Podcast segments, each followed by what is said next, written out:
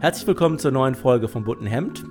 Danke für die vielen Rückmeldungen zur letzten Runde, zum Talk mit Susi Kerskens von Klee, pünktlich zum Erscheinen vom neuen Klee-Album. Ähm, es gibt es natürlich weiterhin zu hören, aber jetzt gibt es eine neue Folge und wir haben diesmal keinen Gast, sondern Lukas und ich sprechen einfach über die aktuelle politische Situation. Es hat sich in den letzten Wochen richtig was getan. Es ist unglaublich spannend und äh, wir wollen uns einfach ein bisschen austauschen über das, was sich mit dem Markus und dem Armin und der Annalena und vielen anderen äh, so bewegt hat. Genau. Auch willkommen von meiner Seite. Ich bin heute mal wieder am Mikro und äh, genau darf heute mit Arndt wieder ein bisschen darüber quatschen, äh, was denn so überhaupt bundespolitisch los war. Ihr habt das natürlich eh alle mitbekommen, aber ähm, wir wollen noch mal so ein bisschen darüber äh, quatschen, was so unsere Eindrücke einfach davon sind. Und wir können auch gleich schon starten. Arndt, du hast es ja irgendwie mitbekommen, wie alle anderen auch. Was sagst du denn zu diesem öffentlichen Schaulaufen von Markus Söder und Armin Laschet in den vergangenen Wochen? äh, dieses öffentliche Kräftemessen, äh, fandst du das angebracht? Was sagst du dazu? Ja, ich fand es ehrlich gesagt unglaublich, weil das so eine Showinszenierung war. Ähm, also, ich bin ganz sicher, dass es ein realer Machtkampf war und es ist Politik. Es gibt reale Machtkämpfe, nicht nur in der Politik, es gibt es in Unternehmen, äh, es gibt es im Sport und äh, manchen anderen Bereichen, manchmal auch in der Familie. Deswegen fand ich das eigentlich gar nicht so schlimm. Ich fand es unpassend zu der Zeit, weil wir jetzt ja wirklich in der dritten Welle der Pandemie äh, sind und sich Politik auf andere Sachen konzentrieren sollte. Aber was mich am meisten gestört hat, ist, dass die äh, beiden Protagonisten, äh, Söder und Laschet, immer so nach außen versucht haben, so auf große Freunde zu machen. Der Armin, dann habe ich wieder mit dem Markus telefoniert und wir sind uns total einig und ähm, heute Abend telefonieren wir nochmal und etc. Das finde ich super unglaubwürdig, weil ähm, es ging darum, wer Kanzlerkandidat wird, der CDU. Das ist ein realer Wettstreit und man darf auch untereinander eine Konkurrenz haben. Aber äh, das war so äh, zugespitzt und mit so vielen äh, Messern und Pfeilen äh, und dann den Leuten zu verkaufen, dass man gute, gute Kumpels äh, äh, ist und sich super versteht, das führt, finde ich, echt zu Politikverdrossenheit, weil sich die Leute dann fragen, was spielen die uns da gerade vor? Ja, deswegen hat es mich richtig, richtig geärgert. Würdest du sagen, Markus Söder geht aus der ganzen Sache als Verlierer raus? Nein, das würde ich absolut nicht sagen.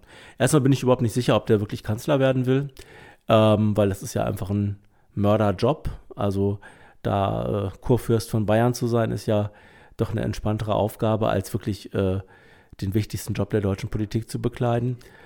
Ähm, und Nünne, der hat ja gewonnen. Ich meine, jeder weiß jetzt, wer Markus Söder ist. Und ähm, also ein guter zweiter Platz ist ja manchmal mehr als ein schlechter erster ich glaube nicht, dass der sich als Verlierer fühlt und äh, wer weiß, was alles noch kommt in den nächsten Jahren.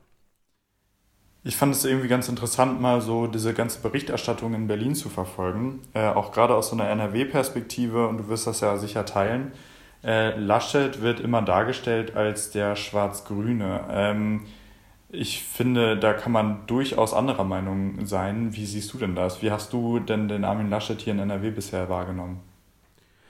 Also das ist so eine ganz alte, so, so, so eine alte Zuordnung, weil der mal Mitte der 90er Jahre als junger Abgeordneter äh, mit einigen jüngeren Grünen in äh, Bonn, Bonn, also das hört sich ja schon so nach letztem Jahrtausend an, ist es ja auch, ähm, Pizza, Pizza essen gegangen ist. Und da gab es ja diese Pizza Connection und deswegen ist er da einsortiert worden. Armin Laschet ist jetzt neun Jahre im Amt hier in der Landesregierung, fünf Jahre war er Landesminister unter Jürgen Rüttgers in einer CDU-FDP-Koalition und seit vier Jahren ist er Ministerpräsident in einer schwarz-gelben Koalition.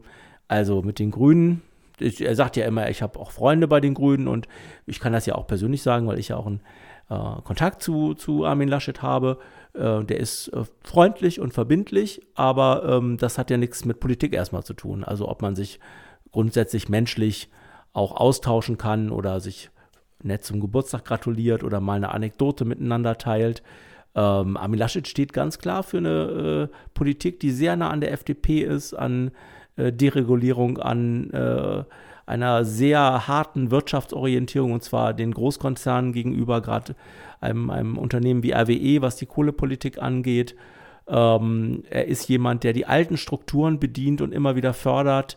Äh, hat ja hier auch vor, vor Kohlearbeitern, Bergarbeitern gesprochen und wollte sich da so zum Arbeiterführer machen. Ähm, also das sollte man nicht verwechseln. So, also dieses sozusagen, naja, ich kann ganz gut mit dem Cem Özdemir, freut mich auch, wenn die beiden einen schönen Kontakt zueinander haben, aber das hat ja nichts mit Politik zu tun. Jetzt ist, stellt sich ja so ein bisschen für NRW die Frage, wie wird sich die NRW-CDU nach Laschet überhaupt aufstellen, beziehungsweise sind die überhaupt aufgestellt? Ähm, ich meine, da gibt es ja mehrere Szenarien. Wenn jetzt natürlich Laschet sagt, er geht nach Berlin, verliert aber da die Wahl. Was ist so deine Einschätzung davon, wie wird sich die NRW-CDU, beziehungsweise wie wird sich ja auch die Landesregierung vielleicht so ein bisschen äh, einordnen, beziehungsweise aufstellen? Ich würde sagen, für nächstes Jahr ist echt alles offen. Wir haben jetzt genau in einem Jahr Landtagswahl, also Anfang, Mitte Mai nächsten Jahres 2022 wird ein neuer Landtag gewählt.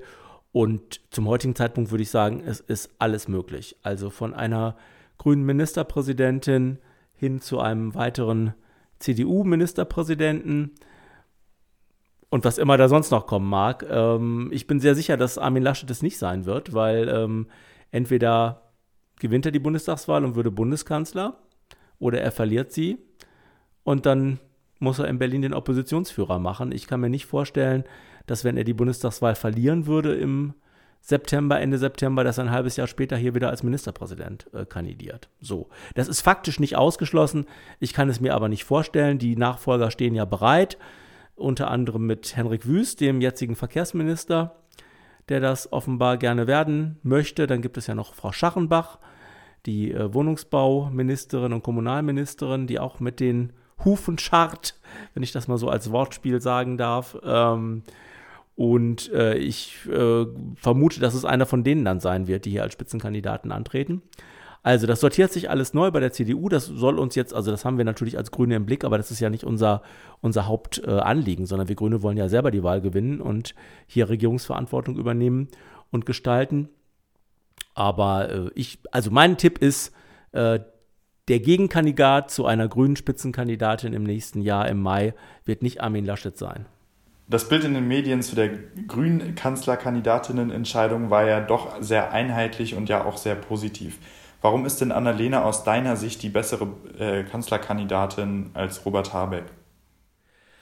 Ach, also das, puh, das fällt mir ehrlich gesagt schwer, das äh, so zu sagen. Ich äh, halte die Entscheidung für ähm, äh, goldrichtig, ähm, wenn man das von der jetzigen Warte her aus betrachtet, weil es gibt ja eine große Dynamik, ja, ganz viel Zustimmung äh, zu Annalena Baerbock, äh, tolle Umfragewerte, äh, viele Bürgerinnen und Bürger, die ähm, äh, ganz begeistert sind, aber auch äh, Vertreter der Wirtschaft oder aus Umweltverbänden. Ähm, aber also Robert Habeck ist auch ein definitiv guter Typ. Er hat äh, viel politische Erfahrung, ähm, ist ja so in meinem Alter, hat in Schleswig-Holstein regiert mit unterschiedlichen Parteien auch, eine Zeit lang mit der SPD und dann mit CDU und FDP auch zusammen. Und er wird ja auch für eine künftige Bundesregierung eine wichtige Rolle spielen. Also ähm, Robert wird ganz zentral im Wahlkampf sein, in den Koalitionsverhandlungen und mit Sicherheit auch ein Regierungsamt in Berlin anstreben. Und äh, seine Erfahrung ist da auch absolut äh, wichtig, weil ich bin, also wenn man so viel Regierungserfahrung hat wie er, dann ist das eben ein wichtiger Part. Und bei Annalena kommt eben dieses frische und, und äh, dynamische Element dazu. Sie ist einfach eine junge Frau, da können sich sehr viele als Role Model auch mit identifizieren. Sie steht für eine andere politische Generation. Ähm, sie ist sehr in den Themen drin, gerade in dem wichtigen Thema Klimaschutz und Energie. Lässt sich da überhaupt nicht die Butter vom Brot nehmen. Und ich würde sagen, die, die Dynamik der letzten Tagen, äh, Tage und äh, der letzten zwei Wochen zeigt, dass es die richtige Entscheidung war. Es gab ja dieses Zeitinterview von Robert Habeck, ähm, wo er dann nochmal ein bisschen erklärt hat, dass es ja für ihn auch eine sehr, sehr persönliche und sehr schwere Entscheidung war. Und danach gab es ja so ein bisschen Häme auch darüber. Ähm, fandest du, das war so der richtige Weg oder wie bewertest du dieses Vorgehen von Robert in der Situation? Ach, das sieht, glaube ich, jeder ein Stück anders. Also erstmal ist es ja so, dass Zeitungen, selbst wenn es so hochkarätige und wertvolle Zeitungen sind wie die Zeit, die brauchen einfach auch ständig was Neues zum Schreiben, ja. Und da ist natürlich so ein Interview, äh, das macht dann schnell die Runde. Ähm, also, ich will es nicht, will es ehrlich gesagt nicht, nicht äh, äh, weiter bewerten. Ähm, ich äh, bin total überzeugt, dass Robert äh, ein ganz wichtiger äh, grüner Spitzenvertreter für, für die nächsten Jahre ist und ähm, dass ein Stück damit auch hadert oder ein Stück trauert sozusagen. Es, äh, wie heißt es so schön? Da gibt es ja auch einen Film irgendwie, es kann nur einen geben. Ähm, es ist einfach so. Also man kann, wir Grüne sind ja Freunde der Doppelspitze. Ich habe das auch zweimal in meinem politischen Leben gemacht, einmal im Landesvorsitz und dann hier im Fraktionsvorsitz im Landtag. Man kann sich da Macht und Zuständigkeiten teilen.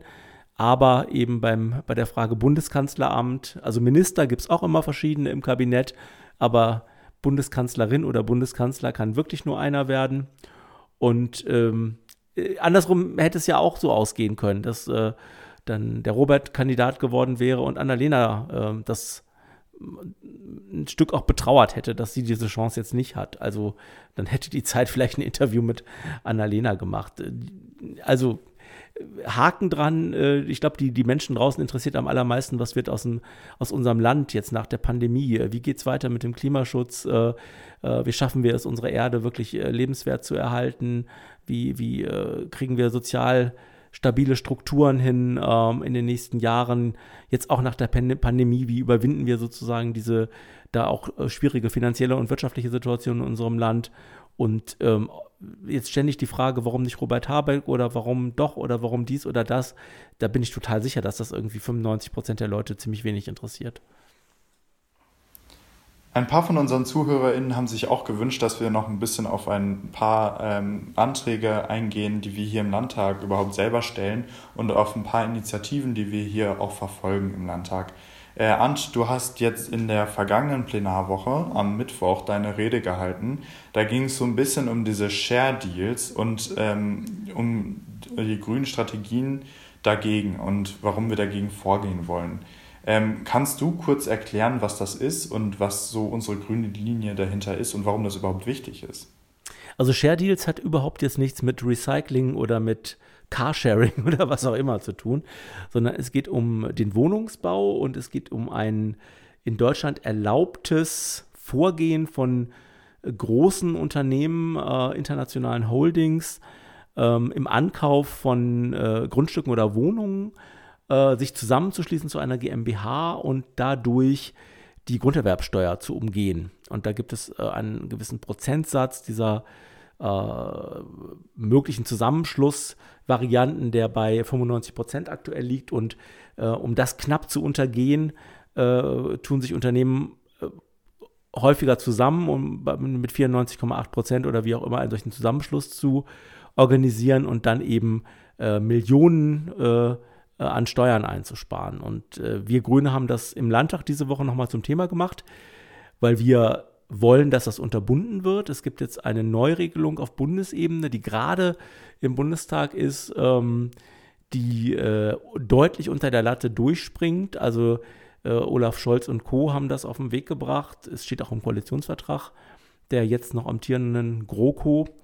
Ähm, allerdings ist diese Grenze dann nur von 95 auf 90 Prozent runtergesetzt und alle Expertinnen und Experten sagen, dass das einfach nichts bringt. Also man müsste mindestens auf 75 oder 70 Prozent runter, damit man eben diese Share Deals, also diese Spekulationen unterbindet. Ähm, was hat jeder Einzelne davon, wenn es äh, äh, untersagt ist? Wir können viel mehr Grundstücke nutzen ähm, für den äh, Wohnungsbau und auch für die Gestaltung unserer Innenstädte, äh, die jetzt einfach Spekulationsobjekte sind. Das haben wir im Landtag äh, eingebracht diese Woche. Ähm, in der Debatte waren CDU und SPD so ein Stück lauwarm, haben da ihre Bundeslinie vertreten, aber wer echt den Vogel abgeschossen hatte, war die FDP, äh, weil sie uns vorgehalten haben, wir Grünen wären eine Steuererhöhungspartei und würden versuchen, den Leuten das Geld aus der Tasche zu ziehen. Und das würde die FDP auf gar keinen Fall mitmachen. Äh, und dieser Vorwurf ist natürlich absurd, vor allen Dingen bei diesem Beispiel, weil wir wollen, dass große internationale Finanzholdings besteuert werden. Also das heißt, besteuert werden, dass sie die Grunderwerbsteuer zahlen, die jeder Einzelne beim Erwerb eines Hauses oder einer Wohnung zahlen muss. Ja, das sind bei einem äh, Kaufpreis von 200.000 Euro, die ja ähm, also ein Durchschnittspreis ist, wenn man ein Haus im, zumindest im ländlichen Raum erwirbt oder eine Wohnung auch in, in, in städtisch, städtischeren Lagen. Das sind 15.000 bis 20.000 Euro, die äh, der Einzelne oder die Einzelne dafür abdrücken muss. Und diese internationalen Finanzgeflechte zahlen dafür überhaupt nichts. Und uns dann von Seiten der FDP vorzuhalten, dass wir eine Steuererhöhungspartei sind, ist natürlich absolut lächerlich, äh, weil wir wollen, dass das Geld aus diesen Unternehmen in die öffentlichen Kassen fließt und nicht andersrum. Wir sind am Ende von dieser Folge.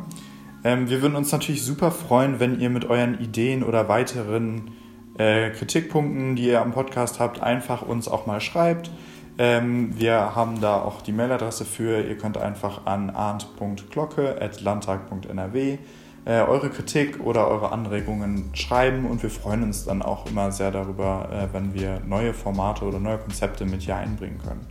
Ansonsten bedanke ich mich, dass ihr heute zugehört habt. Äh, aber das letzte Wort hat heute natürlich Arndt. Das war ja schon ein gutes Schlusswort, Lukas. Vielen Dank, dass du dir wieder Zeit genommen hast.